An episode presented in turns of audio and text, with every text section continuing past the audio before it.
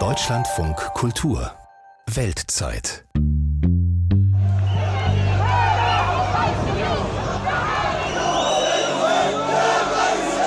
So klang es am vergangenen Wochenende in Tunis, der Hauptstadt Tunesiens. Tausende gingen auf die Straße, um gegen den autoritären Kurs von Präsident Kais Said zu protestieren. Was sich da alles angesammelt hat, das fasst dieser Tunesier zusammen. Die wirklichen Gedanken von Kais Said, ich weiß nicht, ob die Europäer sie kennen, aber sie lassen einem eine Gänsehaut den Rücken runterlaufen. Die neuesten Nachrichten aus Tunesien sind alles andere als positiv. Eine Verhaftungswelle, wie sie es so noch nie gab. Dazu ein Präsident, der sich als Rassist outet, der über Justiz und Religion steht und von dem seine Kritiker fürchten, er will mehr als die altbekannte arabische Diktatur. Ich bin Margarete Wohlan und Mark Turner, dessen Reportage Sie gleich hören werden, ist ein guter Kenner Tunesiens. Er ist seit über 20 Jahren regelmäßig im Land, kennt viele Menschen dort, war voller Optimismus, als dort im Dezember 2010 der arabische Frühling begann und ist nun fassungslos. Er sagt, wir unterschätzen den tunesischen Präsidenten Kai Said. Vor kurzem war er in Tunesien und hat einige getroffen, die akut betroffen sind. Dämmerstunde an der Avenue Bourguiba im Zentrum von Tunis. Der Straße, an der mit Aufmärschen, Versammlungen und öffentlichen Diskussionen vor gut zwölf Jahren der arabische Frühling begann. Pünktlich zum Sonnenuntergang setzen sich Tausende von Vögeln auf die sorgfältig gestutzten Bäume längs der Flaniermeile und beginnen angeregt zu zwitschern als wollten sie die Diskussionen und Debatten Tag für Tag weiterführen. Die Menschen, die unter den Bäumen entlang gehen, scheinen hingegen wenig kommunikativ. Pardon.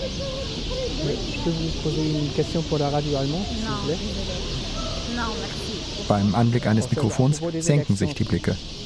Niemand will sich zur Lage äußern. Manche tun, als sehen sie den Reporter nicht. Andere schütteln schon von weitem den Kopf. Die nächsten lehnen höflich, aber unmissverständlich ab das große Schweigen.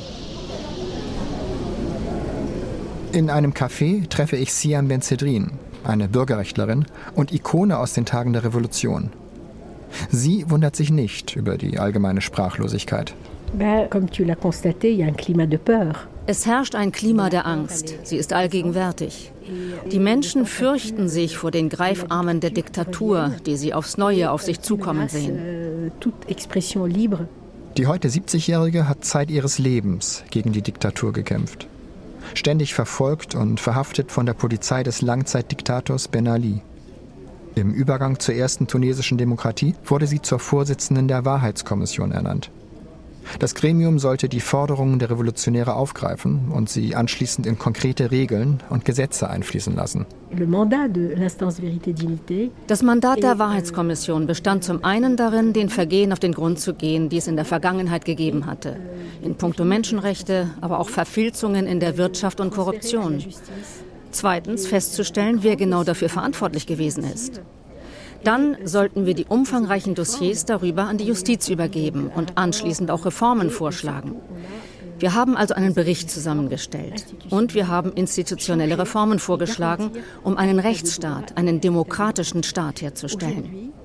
Heute, drei Jahre nach dem Ende unseres Mandats, will man alles, was wir erarbeitet haben, auslöschen. Die Institutionen, die auf Betreiben der Wahrheitskommission neu geschaffen wurden, lässt Präsident Kai Said inzwischen Schritt für Schritt ausschalten. Im Februar 2022 entließ er per Federstrich den obersten Rat der Richter. Die Juristin Aisha Belhassen fordert die Wiedereinsetzung ihrer Kollegen. Ici, on est aujourd'hui devant le local de l'Association des magistrats tunisiens. Wir sind hier vor dem Büro der Vereinigung der tunesischen Richter im ersten Stock im Justizpalast von Tunis. Wir stehen vor einem großen Plakat, auf dem die Forderungen der Richter stehen. Es hängt hier seit der Abberufung der Richter durch den Präsidenten. Hier steht zum Beispiel, die unabhängige Gerichtsbarkeit ist der Grundpfeiler des demokratischen Systems. Die Vereinigung der tunesischen Richter ist bisher noch nicht verboten. Doch ihre Mitglieder beobachten mit Entsetzen, wie eine ihrer Standesvertretungen nach der anderen systematisch entmachtet wird. Begonnen hatte der Feldzug des Präsidenten gegen die Justiz am 25. Juli 2021 mit der Auflösung des Parlaments und der Verkündung des Ausnahmezustands. Anschließend gab Präsident Kai Saied eine selbstentworfene Verfassung dem Volk zur Abstimmung. Am 25.07.2022 nahm die Mehrheit der Wähler seinen Vorschlag an. Allerdings fiel die Wahlbeteiligung mit rund 30 Prozent extrem niedrig aus. Die unabhängige Justiz kommt in der Verfassung von 2022 nicht mehr vor. Sie ist also abgeschafft. In ihrer Eigenschaft als eigene Gewalt, als eigene Säule, in ihrer Eigenschaft als unabhängige Garantieinstitution. Sie wird ersetzt durch etwas, das bezeichnet wird als gerichtliche Behörde. Die Richter werden damit zu simplen Beamten, die nach einer neuen Logik handeln, als ausführende Organe des Staates, die nicht mehr unabhängig sind. La magistrature est une fonction et non pas un pouvoir, et tous les juges sont soumis à la loi. Il ne faut pas qu'il y ait un autre État en dehors de l'État tunisien. Das Richteramt ist lediglich eine Funktion und keine eigene Gewalt im Staat. Alle Richter unterstehen dem Gesetz. Es kommt nicht in Frage, dass sie in Tunesien einen eigenen Staat im Staate bilden. Über seine Entscheidung hält Kai Sayed keine Pressekonferenzen ab. Stattdessen kommuniziert er mit der Bevölkerung über die Facebook-Kanäle des Präsidentenamtes. Seine Angewohnheit, niemals zu lächeln, keine Spurenelemente von Humor zu zeigen, die unbewegliche, stocksteife Attitüde, mit der der hagere 70-Jährige seine Dekrete zur Kenntnis gibt, hat ihm den Spitznamen Robocop eingetragen. Außer auf das Feld der Gerichtsbarkeit erstrecken sich seine Visionen aber auch auf eine Neugestaltung der Politik. Allesamt sind sie Frontalangriffe auf westliche Werte wie Gewaltenteilung oder parlamentarische Demokratie. In einem Zeitungsinterview erklärt er, die repräsentative Demokratie der westlichen Staaten ist gescheitert und ihre Zeit ist vorbei. Parteien, was bedeuten die? Diese Organisationsform hat sich zu einer bestimmten Zeit der menschlichen Geschichte so ergeben. Parteien haben das 19. und 20. Jahrhundert dominiert. Aber in ein paar Jahren werden sie ihre Rolle endgültig ausgespielt haben. Bei den Parlamentswahlen um die Jahreswende 2022-2023 waren Parteienlisten nicht mehr zugelassen. Gewählt wurden nur noch individuelle Kandidaten, mit und ohne Parteizugehörigkeit. Das Votum der Bevölkerung für das Projekt des Präsidenten fiel vernichtend aus. Im ersten wie im zweiten Wahlgang beteiligten sich nicht mehr als 11 Prozent. Hama Hamami, Chef einer sozialdemokratisch ausgerichteten Partei und einer der Führer eines säkularen Oppositionsbündnisses, ist in diesen Tagen nicht nur zeitlich unter Druck. Er sagt das vereinbarte Treffen ab und meldet sich stattdessen per WhatsApp. Das sei zurzeit besser für uns beide. In diesen letzten Tagen hat der Präsident angefangen, eine Reihe von Leuten verhaften zu lassen. Nach unserer Meinung ist das seine Methode, seine Pleite bei den Wahlen zu verstecken. 80 Prozent aller stimmberechtigten Tunesier haben nicht gewählt, weder bei der ersten noch bei der zweiten Runde. Es geht dem Präsidenten ganz klar darum, die Errungenschaften der Revolution rückgängig zu machen, zugunsten eines Regimes, das sich nicht mal mehr als Präsidialregime bezeichnen würde. Es weist monarchische Züge auf und erinnert zugleich an die Herrschaft des obersten Führers im Iran, ein Regime, in dem der Staatschef alle Macht in den Händen hält. Exekutive, Legislative, Gerichtsbarkeit, Verfassung und darüber hinaus die geistliche Macht. Ich erinnere an Artikel 5 der neuen Verfassung, wo es heißt, der Staat, in diesem Fall repräsentiert von Kai Said, hat einzig und allein die Macht, die Auslegung des islamischen Rechts, der Scharia und des Koran zu bestimmen. Wenn sich Kai Said auch noch als religiöse Autorität profiliert, dann dürfte das daran liegen, dass er die Kraft ausschalten möchte, die Tunesiens Politik in den letzten zwölf Jahren seit der Revolution maßgeblich geprägt hat. Das Paradox liegt allerdings darin, dass der als anti-islamistisch auftretende Kai Sayed dem Staat einen so weitreichenden Zugriff auf das religiöse Leben seiner Bürger gibt, wie es die Islamisten niemals vorhatten. Und ausgerechnet Islamistenführer Rashid Ranushi, der große alte Mann des politischen Islam, spricht sich vehement dafür aus, den politischen Wertekanon aus dem Westen zu bewahren. Wir wollen ein System der Gewaltenteilung mit einer echten Gewaltenteilung, in dem der Präsident lediglich ein Symbol ist und die Gewalten im System verteilt sind. und zwar bis hinein in die einzelnen Regionen, statt dass die gesamte Macht in einem Punkt zusammenläuft, dem Amt des Präsidenten. Noch immer versteht Ranouchi sich wie ein Sachwalter der einfachen und traditionsverbundenen Tunesier. Aber ist die Annahme noch richtig? Die Islamistenpartei hatte gut zehn Jahre lang Regierungsverantwortung. Sie stellte die stärkste Fraktion im Parlament, den Premierminister, und in Gestalt Rashid Ranushis den Parlamentspräsidenten. In dieser Zeit hat sie das Land hoffnungslos heruntergewirtschaftet und nicht zuletzt dadurch die Demokratie bei vielen diskreditiert. Vor allem unter den ärmeren und religiös orientierten Teilen der Bevölkerung konnte mit der Partei Al-Karama, zu Deutsch die Würde, eine weit radikalere islamistische Kraft Erfolge feiern. Und auf der anderen Seite des politischen Spektrums sammelte die Politikerin Abia Mussi mit ihrer Partei PDL die Nostalgiker des abgehalfterten Ben Ali-Regimes um sich, indem sie von dem dunklen Jahrzehnt der Revolution erzählte und der angeblichen Blütezeit unter dem Ancien Regime. Für beides trägt Rashid Ranushi einen Großteil der Verantwortung. So sieht es Samir Dilou, einst einer seiner engsten Mitarbeiter und langjähriger hoher Funktionär der islamistischen Ennahda. Ranushi sei als Denker und Theoretiker zwar eine Kraft, aber Ghanouchi ist der Spezialist Nummer eins im Verpassen von Chancen. Er hat es verpasst, als jemand in die Geschichtsbücher einzugehen, der Tunesien in seinen schwierigsten Momenten aus der Krise geholfen hat. Er ist unmittelbar nach der Revolution wieder in Tunesien eingetroffen. Er hatte versprochen, keine offizielle Funktion zu bekleiden. Er hat das Versprechen nicht gehalten. Ohne wirtschaftliche Kompetenz, ohne die Fähigkeit zu delegieren, habe sich der Islamistenchef in den Sumpf von Machtintrigen und Korruption hineinziehen lassen. Zu wenig habe er Hilfsangeboten aus Golfstaaten wie Katar widerstanden und sich niemals aus dem Umfeld seines historischen Vorbilds, der ägyptischen Muslimbruderschaft, befreit. Ein Videomitschnitt aus dem Parlament auf dem Höhepunkt der politischen Krise. Ein Abgeordneter der radikalen islamistischen Al-Karama-Partei ohrfeigt die Parteichefin der säkularen PDL, Abir Mussi.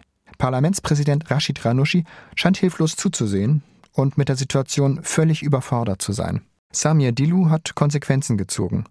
Er ist aus der Ennahda ausgetreten. Für mich ist der politische Islam am Ende ein Konzept der Vergangenheit.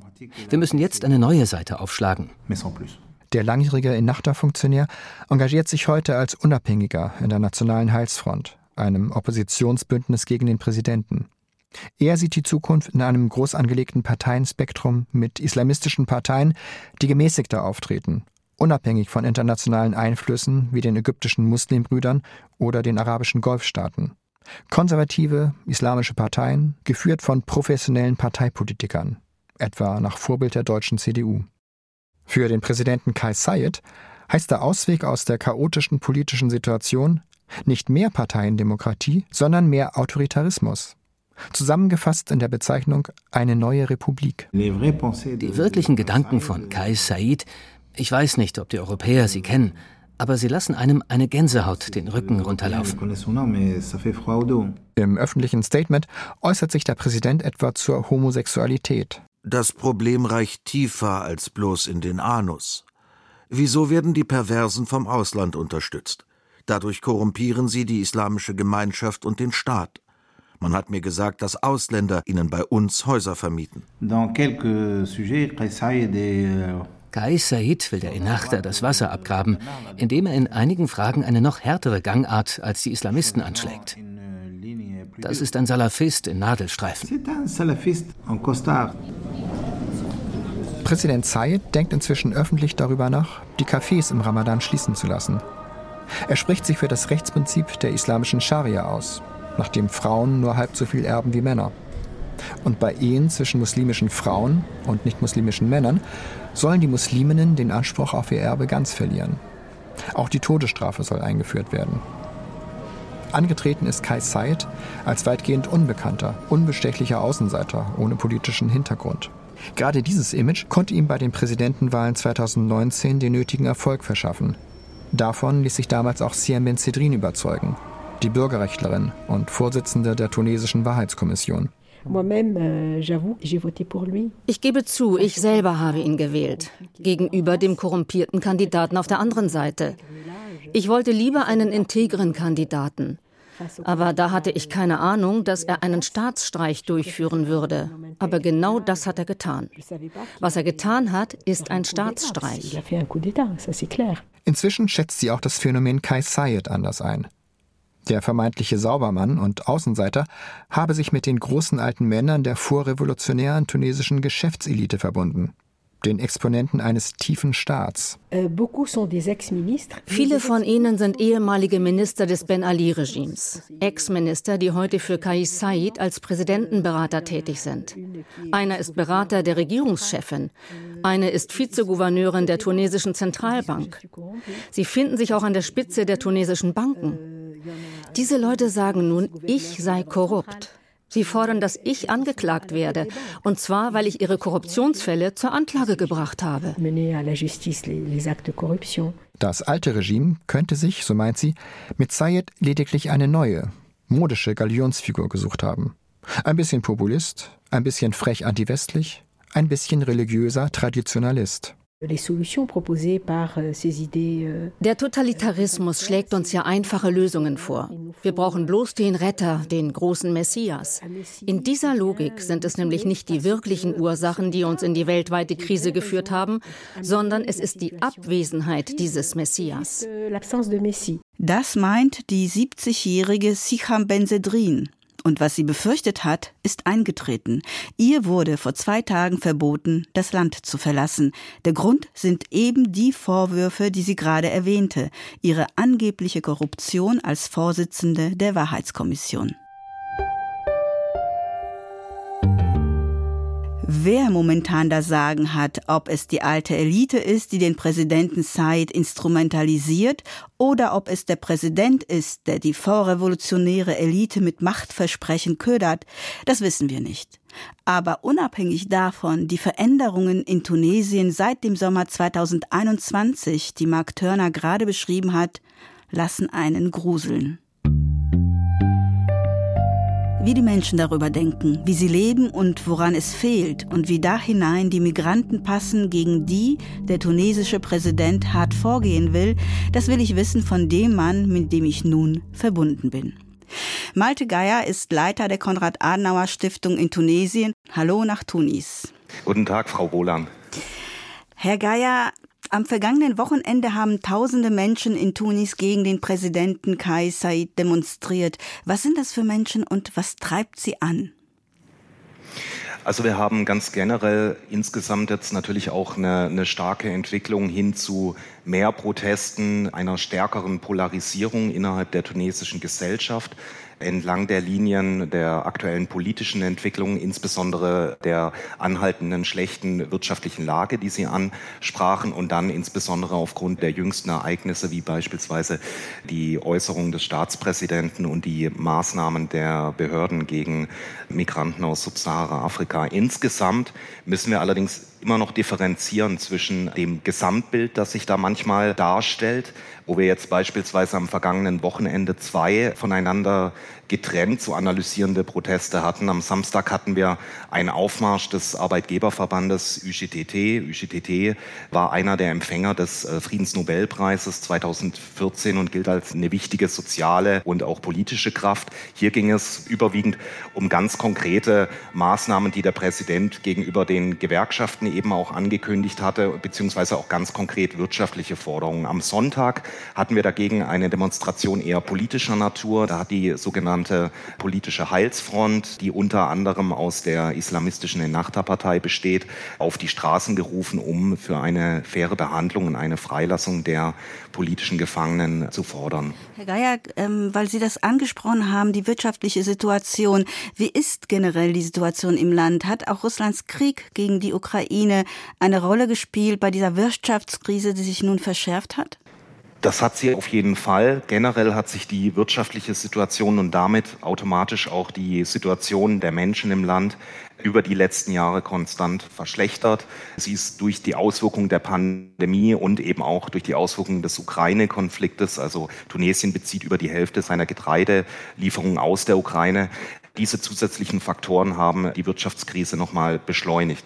Ganz konkret heißt das für die Menschen eine sehr hohe Inflation, die ist jetzt derzeit bei über 10 Prozent erste Verknappungserscheinungen eben auch beispielsweise bei Lebensmitteln und dann gleichzeitig steht man eben vor dem Dilemma, dass man den Reformforderungen, beispielsweise den Subventionsabbau für Kraftstoffe und eben auch für Nahrungsmittel, wie ihn der Internationale Währungsfonds als, als Voraussetzung für die Auszahlung der neuen Kreditlinie formuliert hat, dass man dem dann auch nachkommen muss. Das heißt, die tunesische Regierung befindet sich hier in einer ganz schwierigen Situation, die eben durch die neuen Globalauswirkungen nochmal massiv verschärft werden. Herr Geier, Sie haben es schon angesprochen. Der Präsident geht ja aktuell hart gegen die Migranten vor. Er hat vor knapp drei Wochen in einer Rede für die Gewalt und Kriminalität in Tunesien die Migranten verantwortlich gemacht, vor allem afrikanische Migranten. Wie ordnen Sie das als Leiter der Konrad-Adenauer-Stiftung in Tunis ein? Ja, zunächst muss man, glaube ich, vor allem auch mal ganz genau schauen, um was für eine Gruppe es sich da handelt. Man muss sehen, die Ressentiments gegen diese Gruppe an Einwanderern, von denen die einen ganz regulär hier sind, beispielsweise es gibt hier viele Studenten aus Subsahara-Afrika, insbesondere aus dem französischsprachigen Westafrika, die hier an äh, tunesischen Universitäten studieren. Das sind etwa 40.000. Und dann haben wir noch eine kleinere Gruppe von bis zu 20.000 Einwanderern, deren Aufenthaltsbestätigung nach drei Monaten hier normalerweise abgelaufen ist, die aber eben auch wichtige Funktionen, wichtige Rollen in, beispielsweise im Bau und im Service-Sektor hier eingenommen haben.